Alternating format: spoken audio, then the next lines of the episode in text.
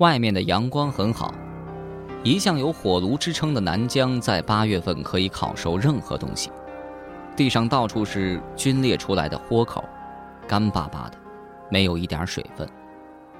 透过浅蓝的玻璃窗，可以看到街上赤膊的男人们挥汗如雨，直冒油光。大海干笑着坐在苏雅对面，为了装风雅，他点了和苏雅一样的咖啡，喝了一小口，眉毛都拧到一块儿去了。他却从来没喝过咖啡，何况是这种不加糖的苦咖啡。苏雅仿佛是在自言自语：“我想。”我应该去趟公安局。大海一口咖啡差点全吐了出来。嗯，你一个女孩子，好端端的去公安局做什么呀？苏雅没好气的说：“关你什么事儿？不会喝咖啡就不要喝，丢人。”说完，苏雅急匆匆起身就走，账单都没结。带着职业性微笑的女服务员放过了苏雅。彬彬有礼的拦住了大海。先生，您还没付钱呢。众目睽睽之下，大海有些狼狈，好不容易掏出钱包，数出几张钞票。等他付完钱追出去时，苏雅已经坐着出租车远去了。大海拦住一辆出租车，钻进去。司机问他去哪儿，他把手一指，傻眼了。苏雅的那辆出租车早就看不到影子了。司机等了一会儿，没听到声音，扭头一看，大海还坐在那儿发愣呢，于是提高了音量问：“老板，去哪儿啊？”大海想了想说：“去南疆公安局。”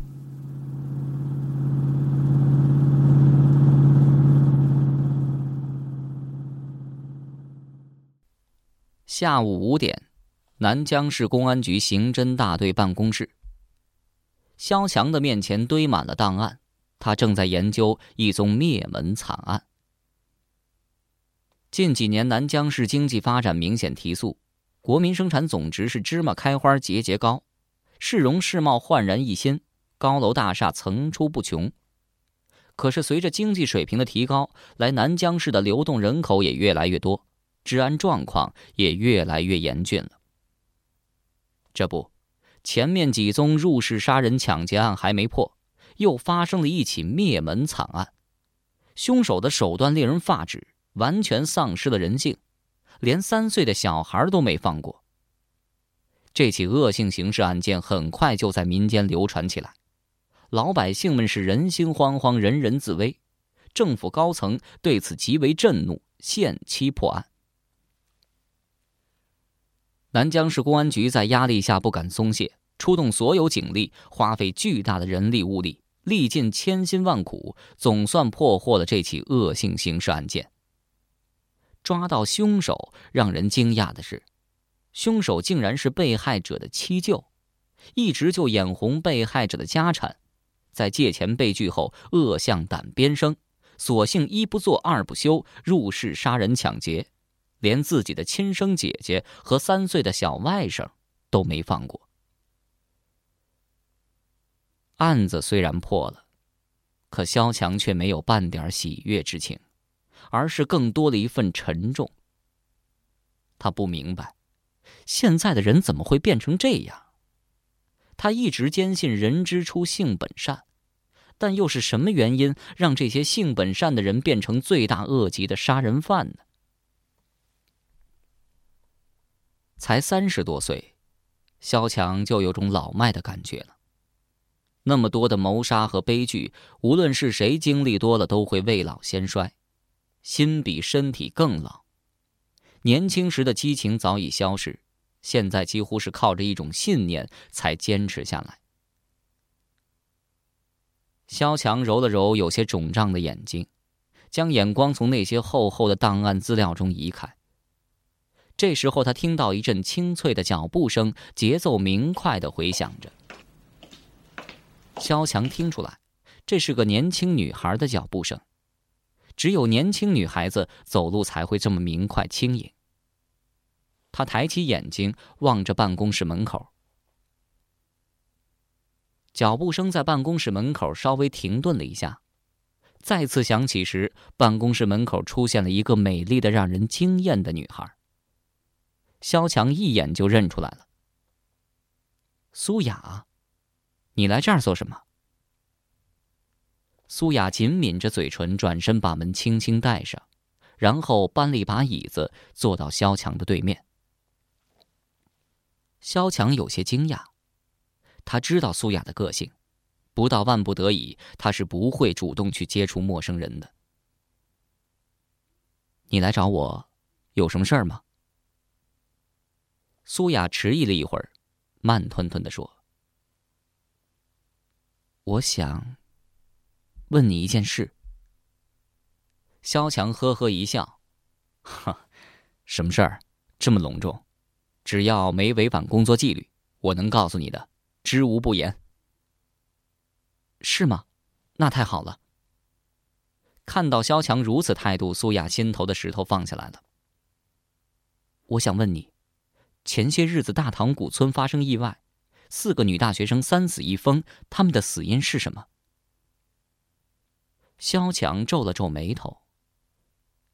这件事儿和你有关系吗？苏雅生怕萧强拒绝，连忙说：“当然有关系，而且是很重要的关系。听说他们临死前都听到了恐怖的死亡铃声，而我妹妹出事前也听到死亡铃声。”萧强显得不以为然：“什么死亡铃声啊？不过是以讹传讹的流言蜚语罢了。不是流言蜚语，我亲耳听到幸存女生说出来的。你刚才也说过了，是三死一疯，疯子说的话，你也相信？”一向冷静的萧强突然变得烦躁起来，这在苏雅的印象中很少见。刚才他还和颜悦色，一提到大唐古村就变得严肃起来。难道他有什么隐瞒吗？苏雅不想触怒萧强，柔声说：“死亡铃声的事情先放到一边，你快告诉我那三名女生的死因。谢谢你了。”萧强本想拒绝，但转念一想，案子已经结了，告诉苏雅却也无妨。如果我没记错的话，第一个死者是哮喘病急性发作而死的。苏雅听了一愣。哮喘病急性发作，这么说，赵一婷的死亡纯属意外。我们在赵一婷房间里搜索过了，并没有发现花粉等过敏性物质，基本上排除了人为因素，意外的可能性很大。回想戴小梦口中赵一婷死亡时的情景，还真的是很像呼吸衰竭窒息死亡。要知道，哮喘病是人类十大死亡原因之首，是一种常见的呼吸道疾病。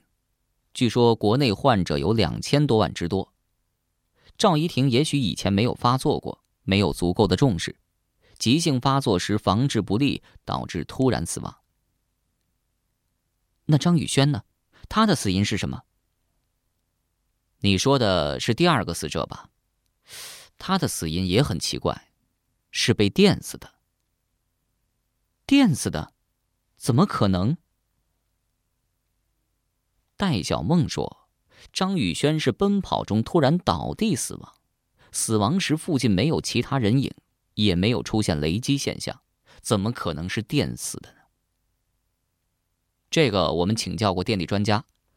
第二个死者的确是被电死的，在第二个死者发生意外的附近，有一个高压变电器短路掉落到地上，电流泄入大地，并在土壤中流动，在地面上各点间就会出现不同电位。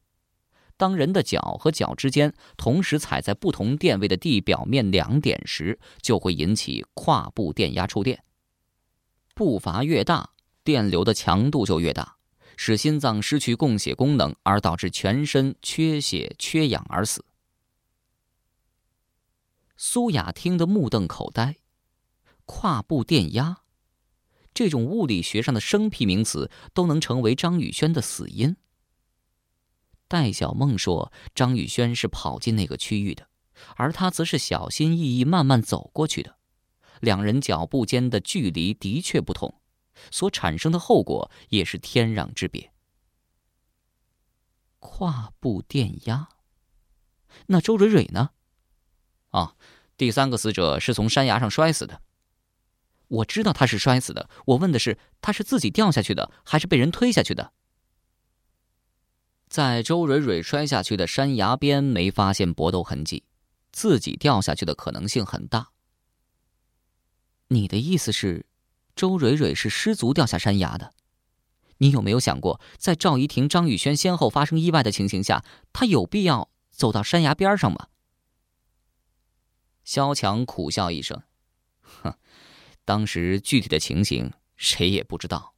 如果周蕊蕊是被人推下去的，那凶手只有一个，就是最后幸存下来疯掉的那个女孩。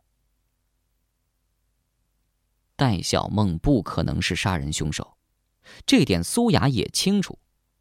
其实，在整个事件中最值得怀疑的人就是周蕊蕊。去大塘古村度假是他提议的，别墅是他安排的，和赵一婷住一个房间的也是他，最后离开别墅的还是他。如果周蕊蕊没死，苏雅几乎可以肯定周蕊蕊就是凶手。问题是，周蕊蕊同样也是被害者。那，摔下山崖的的确是周蕊蕊吗？她的脸是不是摔得没办法认出来了？的确是周蕊蕊，这个你放心。现在验尸的方法很多，并不仅仅靠一张脸。你也是学医的，不会不相信法医的水平吧？苏雅并没有因为弄清楚赵一婷他们的死因而感到一丝一毫的高兴，相反，她的心情更加沉重了。赵一婷他们的死因和戴小梦的叙述并没有抵触，可见戴小梦并没有骗他。可是这么多的意外死亡，如果说仅仅是巧合，实在令人难以置信。在这一系列看似意外的背后，究竟隐藏着什么？恐怖的死亡铃声是戴小梦的幻觉，还是死神的召唤曲？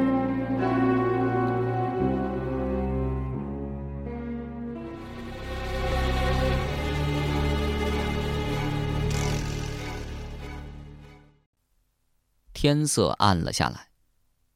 苏雅刚走出公安局，就被守株待兔的大海发现了。哎，怎么样啊？有什么发现没有？苏雅没搭理他，抬头望向浩瀚的苍穹。西下的夕阳不再拥有耀眼的光和热，失去了威力，就好像一个垂暮的老人一样，有气无力的俯瞰大地。街道上形状各异的霓虹灯闪耀着世俗而华丽的色彩，繁华依旧，行人如蚁，一个个漠然穿梭，忙忙碌碌，没有谁有时间去关心他人的命运。真寂寞呀！苏雅心里悠悠的叹息着。她突然想起那个自命为上帝却抱着老马痛哭的尼采。也许人生真的只是一场无法逃避的悲剧。这时候，大海嬉皮笑脸的凑过来：“哎，饿了吧？一起去吃饭呢。”苏雅收拢了思绪，冷眼瞧着大海。大海干笑了几声，嘿嘿，人是铁，饭是钢，一顿不吃饿得慌。身体是革命的本钱啊，心情再不好，饭还是得吃的，对吧？再怎么着也不能亏待自己呀。苏雅对着大海说：“我问你一个问题，你老老实实的回答。没问题呀，我是什么人？从小就是老实人，你尽管问吧。”你发誓，不准骗我。我我发誓，绝不骗你。你听清楚了，我的问题是，到现在为止，你一共追过多少女孩子？大海听到这问题傻眼了。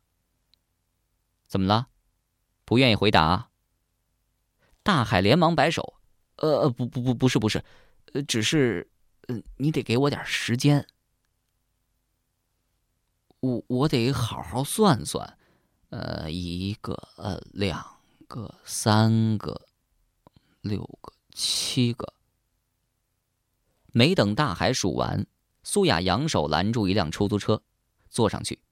大海眼疾手快，拉开后面车门，钻进去了。南江市医学院。苏雅告诉司机目的地之后，继续追问大海：“数清楚了吗？”大海仿佛做错了事的小孩子一样，扭扭捏捏的说：“嗯，好像是十七个。你确定？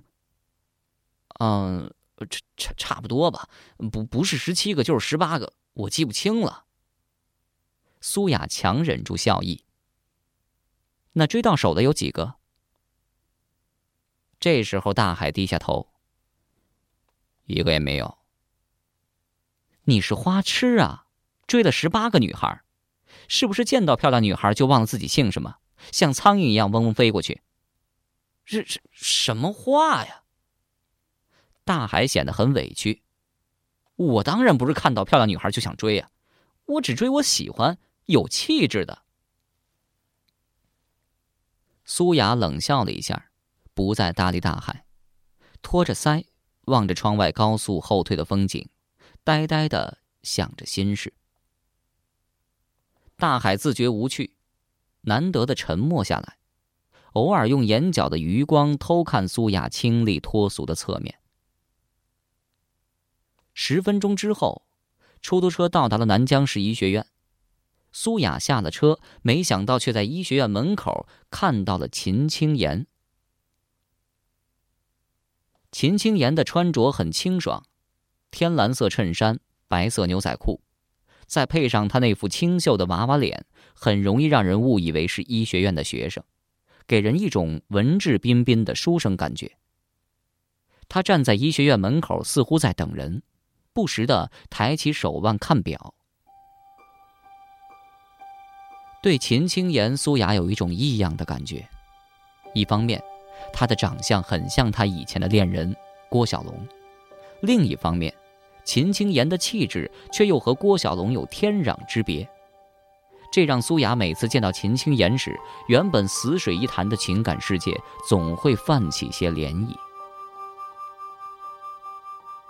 苏雅没有主动上前跟秦青言打招呼，反正以后住在妹妹的寝室里，有的是机会接触她，也不必在乎这一时。苏雅本想在附近寻找一家干净点的餐馆吃饭。可没等他走开，一辆崭新的豪华宝马车风驰电掣般越过他，紧急刹车，掀起了一阵灰尘，排气管的热浪直接喷到了苏雅腿上。从宝马车里走出一位年轻女孩，棕黄色的波浪长发，巨大的银色耳环，熠熠生辉的白金钻石项链，华丽耀眼的公主裙儿，仿佛一个发光体般光彩夺目。年轻女孩露出自信而骄傲的笑容，顾盼生辉，径直的走到秦青言身后。青言，让你久等了。秦青言皱了皱眉头。晚会，你应该叫我秦老师。我喜欢叫你青言，你还记得吗？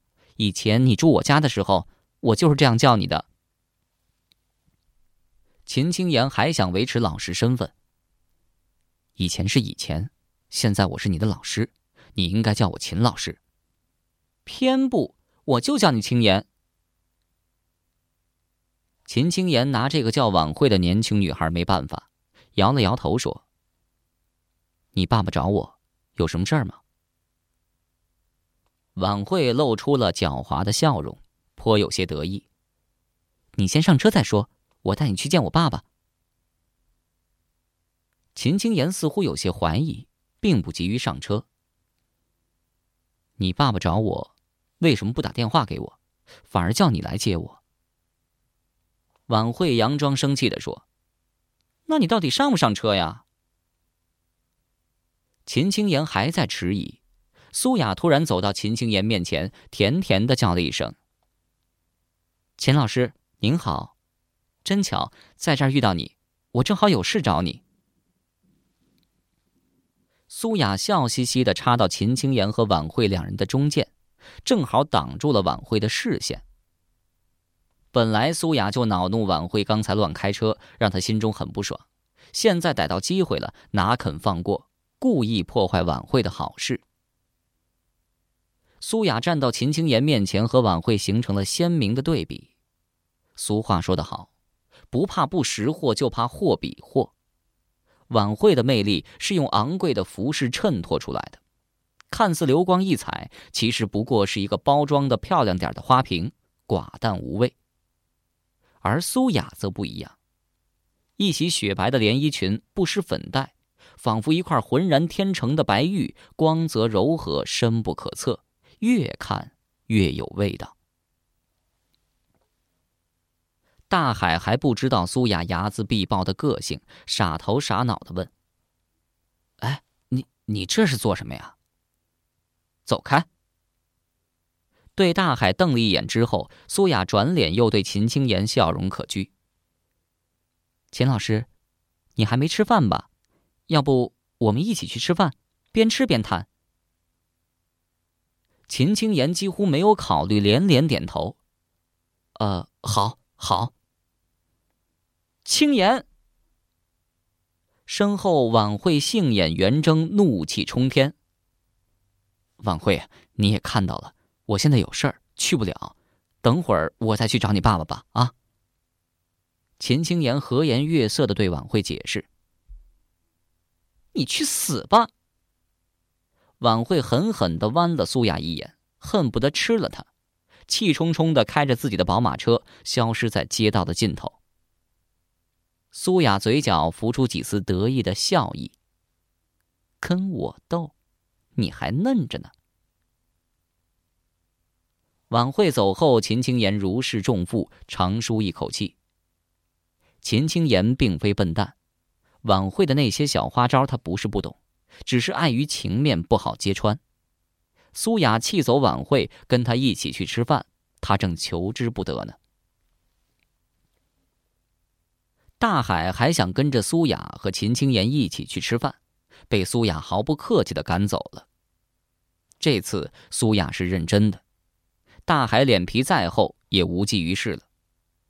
也许苏雅受晚会刺激，久被压抑的情感世界波澜再起，心血来潮，竟然真的跟秦青言一起进行烛光晚餐。